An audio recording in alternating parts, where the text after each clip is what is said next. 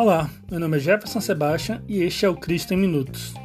Hoje iremos estudar sobre Tiago 1,14 e 15, que diz: Mas as pessoas são tentadas quando são atraídas e enganadas pelos seus próprios maus desejos.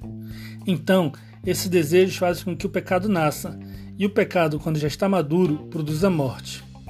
No texto de hoje, iremos, iremos estudar sobre maus desejos, tentações e como vencê-los.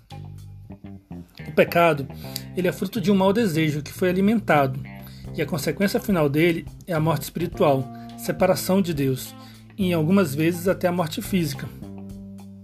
Tudo começa nas pequenas brechas que damos para Satanás, por meio de vídeos, fotos, sites, conversas, amizades, pequenas ações que vão alimentando o mau desejo. Satanás está atento para encontrar brechas e muitas vezes, quando ele chega, ele encontra uma porta escancarada, Ontem, estudei em 1 João 5 que o Filho de Deus ele não pode continuar pecando, mas isso só acontece através de uma vida em união com Jesus Cristo.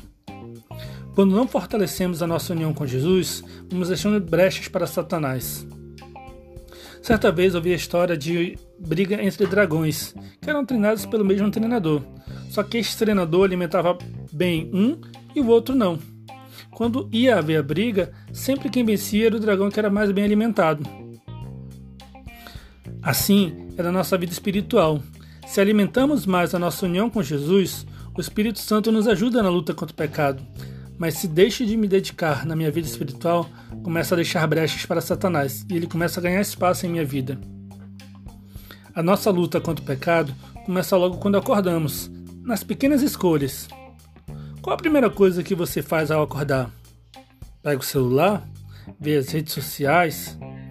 Liga a televisão? Ou será que você tira um tempo para conversar com Deus, para meditar na Sua palavra? As pequenas escolhas fazem uma grande diferença em nossa vida espiritual. Qual dragão espiritual mais você tem alimentado? O do seu relacionamento com Deus ou das brechas para o pecado? Hoje, Deus quer que façamos escolhas que fortaleçam o nosso relacionamento com Ele. Convido você a tomar algumas decisões. Ao acordar, a primeira coisa que você irá fazer será orar a Deus, pedindo para que Ele lhe ajude a eliminar as brechas para o pecado. Faça uma lista com coisas que você sabe que têm sido brechas para o pecado e elimine-as. Decida hoje fazer a vontade de Deus em todas as situações, buscando através da meditação e da oração, fortalecendo seu relacionamento com Ele. Espero que esse texto de hoje tenha lhe ajudado e edificado a sua vida. Que Deus abençoe e até a próxima.